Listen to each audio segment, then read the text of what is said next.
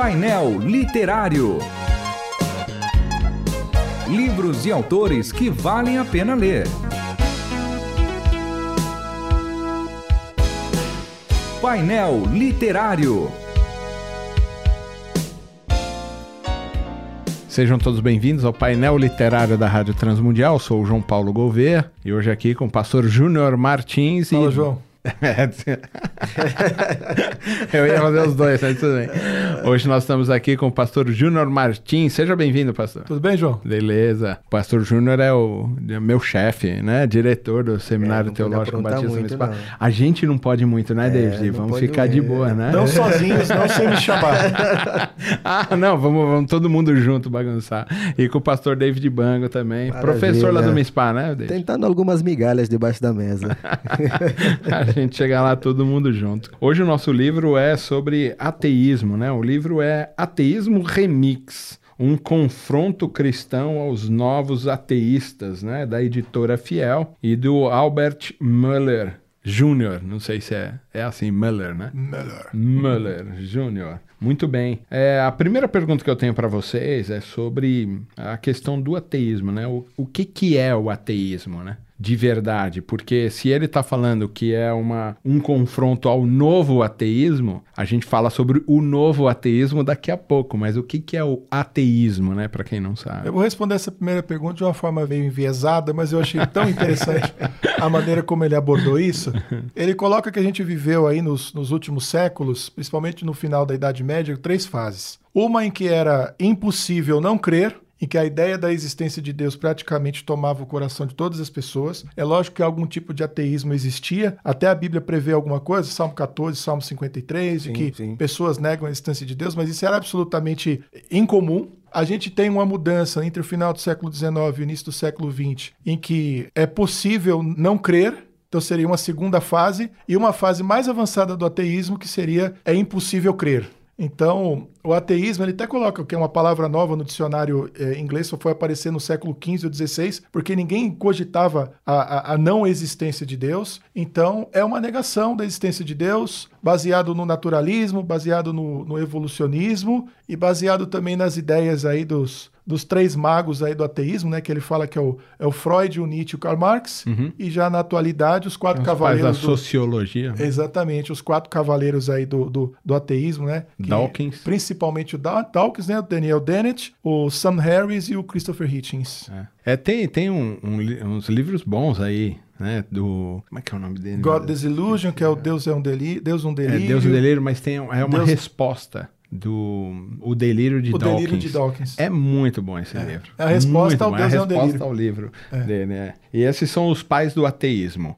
Os pais estão mais perto aí do, dessa questão sociológica, né, que ele coloca. Mas o novo ateísmo vem com esses que ele chama de os quatro cavaleiros do ateísmo. Mas o que torna esse novo ateísmo realmente novo? O que difere entre o velho ateísmo e o novo ateísmo? É, esse é resultado de um processo bastante avançado de, de secularização do mundo, em que a percepção da realidade ela está completamente aqui no nosso dia a dia, né? Materializada de alguma forma. E é um tipo de debate em que se tornou é, uma espécie de evangelização, eles se tornaram missionários é, do ateísmo, como Richard Dawkins mesmo, posso chamar de apóstolo do, apóstolo do ateísmo, né? Em que você tem um ateísmo bastante militante, em que não é uma coisa só da academia, é uma coisa que está avançando sobre a sociedade, ele tá, roda o mundo inteiro, já rodou o mundo inteiro é, fazendo palestras, defendendo a ideia não só de que Deus não existe, mas fazendo um ataque especial e frontal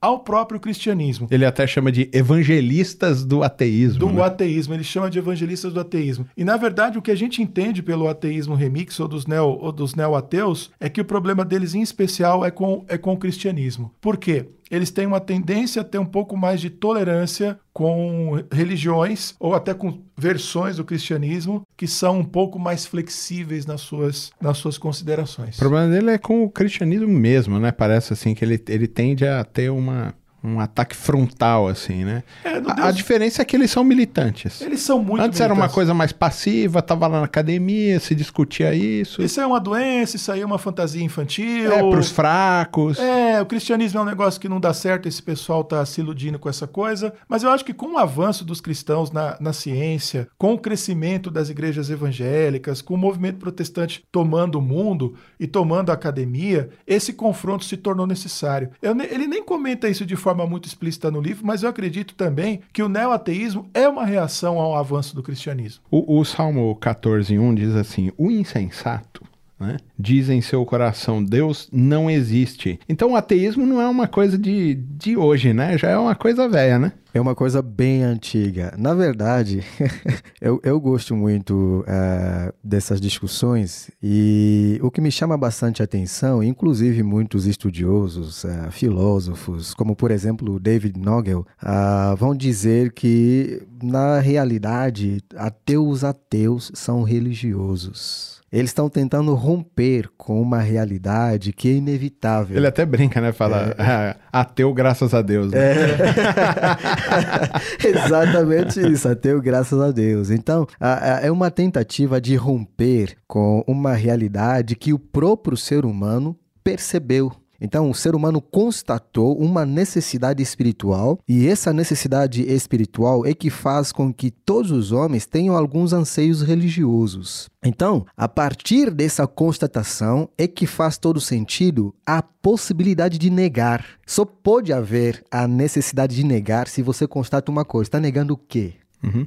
Negando que Deus existe? Mas quem disse que Deus existe? Percebe? Uhum. É por isso que ele vai dizer que, do mesmo modo que ah, os ateus trazem alguns argumentos para negar a existência de Deus, eles precisam, de alguma forma, fé. Por isso são religiosos. Eles precisam de fé. Não tem como negar a Deus a não ser usar o elemento fé. Agora, uma pergunta, né? A gente fica muito aí envolto aí com o darwinismo, né? O evolucionismo, ele é... A raiz dele é ateísta? Não necessariamente, né? Quando você tem ali a, a, a questão da, da, da origem das espécies, o que o está sendo investigado são processos de, de, de mutação que acontecem é, entre as espécies, que na verdade são a adaptação dos mais fortes, daqueles que, que resistem né, ao que às mudanças climáticas, à intervenção humana e tudo mais. Só mais à frente é que essa questão vai se tornar, vamos dizer assim, conjugada ao evolucionismo, a ideia de que necessariamente não há um Deus que tenha criado todas as coisas. Mas essa questão de ser assim, coincidência, que as duas amebas lá se encontraram, isso não elimina assim, um, ah, não, foi só uma explosão, entendeu? Não teve nada a ver, o universo é só expansão de gases, essa coisa toda. Não, não tem assim, não parece que no, no fundinho, no fundinho, a, a teoria tende a negar a existência de Deus, a criação, a movimentação de Deus, assim. É, eu acho que isso, como consequência um pouco mais tardia do próprio darwinismo, era absolutamente necessária. É o que eu disse. Eu, talvez eu não acredite que isso tenha sido. eu- deixa eu sentar aqui e criar uma, uma teoria que vai provar que Deus não existe. Mas que é essa, essa questão de questionar a existência de Deus é uma consequência quase imediata, se não imediata, de você dizer que as coisas geraram de forma espontânea e que estruturas mais básicas geraram estruturas mais complexas e etc, etc, etc. É uma consequência, sim. A gente falando de evo- evolucionismo, eu também não tenho como fugir disso, vou perguntar logo pro filósofo, o quanto o iluminismo colaborou para esse movimento ateísta? Bom, o, o, ilu- o iluminismo é uma reação né, eh, de, de- dois, duas grandes revoluções que aconteceram na história eh, da humanidade, a Revolução Francesa e a Revolução In- Industrial na Inglaterra, em que, nesse período, o que, que está em questão? O cientificismo, né? Ah, esse, esse avanço das coisas e colocaram a ciência acima de todas as coisas como um critério único e mais seguro para explicar a realidade. O que eles estão querendo explicar desde o começo é a realidade. Quando, quando os primeiros filósofos começam a primeira investigação, a primeira investigação foi sobre o quê? Sobre o cosmos, sobre um lugar. Veja, é, as perguntas que serviram como base para todas essas discussões é sobre a nossa origem, sobre a nossa condição existencial hoje e a nossa destinação final. Onde que eles foram buscar respostas? No cosmos, em um lugar. Percebe? Só que eles começam a desenvolver uma série de pensamentos, de fatores sobre essas questões todas, até um dado período em que eles vão dizer: Eu acho que a gente está um pouco equivocado. E eles rompem com uma forma de pensar, que é uma forma marcada pela religiosidade, através de mitos. E aí eles entendem, através desses novos movimentos, o iluminismo, como vai ser dito que é o século mais iluminado, Uh, do mundo, de que agora a ciência é o critério único para explicar a verdade de forma mais racional. A gente corre algum risco de perder a fé? O teísmo, ou, ou, a ideia da existência de Deus, ou a relação que a gente tem na fé com, com Deus, a gente corre o risco? Ela precisa de defesa? O neoteísmo defende que a gente precisa extinguir a religião para preservar a humanidade. E essa é uma afirmação uhum. que ele uhum, faz. Uhum. Então, se essa pergunta fosse feita para um neoteísta, ele diria que seria absolutamente necessário extinguir todos os elementos místicos e míticos da realidade para que a gente possa sobreviver como humanidade. Só que me parece que os dados da realidade dizem exatamente o contrário. Uhum. a, a, a, né, a humanidade se estabeleceu através da religião e esse parece de fato o único elemento realmente agregador da humanidade. Na verdade, o, ne o, o, o neoateísmo está tentando dar a volta, está tentando retroceder, porque essa discussão de romper com a religiosidade já começou lá atrás, né? Já na, na, na fase, quando rompem mesmo até com o período medieval, onde tinha muito essa coisa de, da filosofia com a religião, e aí a gente vai ter a modernidade, a pós-modernidade, enfim, eles tiveram essa tentativa de romper com a, a, essa questão da religiosidade, mas parece que estão tentando retroceder. Na verdade, essa experiência religiosa, ela faz parte do nosso cotidiano. Não é à toa que alguns pensadores sociólogos vão falar, olha, já que a ciência está acima de todas as coisas, os cientistas serão os nossos padres, pastores, bispos. Ou seja, a, o elemento religioso continua Mas ali. Mas a gente corre assim, risco de perder a fé? Não. Não, não. Pergunta não perdemos, não perdemos a fé. E eles também querem manter a fé naquilo que eles acreditam. É, o formato, o formato da, da ciência, como ela faz, ela é feita, principalmente com os nossos cavaleiros aqui, é a mesma estrutura de uma religião, né? Sim, você é tem, mesmo. Você tem os, os, os, padres, os bispos, você tem o pensamento e tem toda a estrutura. Uhum, exatamente. Eu até, até brinco, né? Tem que ter mais fé para ser ateu do que para ser Exatamente. Porque acreditar em Deus. Exatamente. Muito bem, nosso tempo é muito curto. Nós falamos aqui sobre o ateísmo remix, um confronto cristão aos novos ateístas, de Albert Moller Jr., da editora Fiel. Você pode conseguir esse livro lá no site da editora Fiel. Muito bem, até a próxima semana. Você ouviu Painel Literário. Produção e apresentação: João Paulo Gouveia. Realização Transmundial.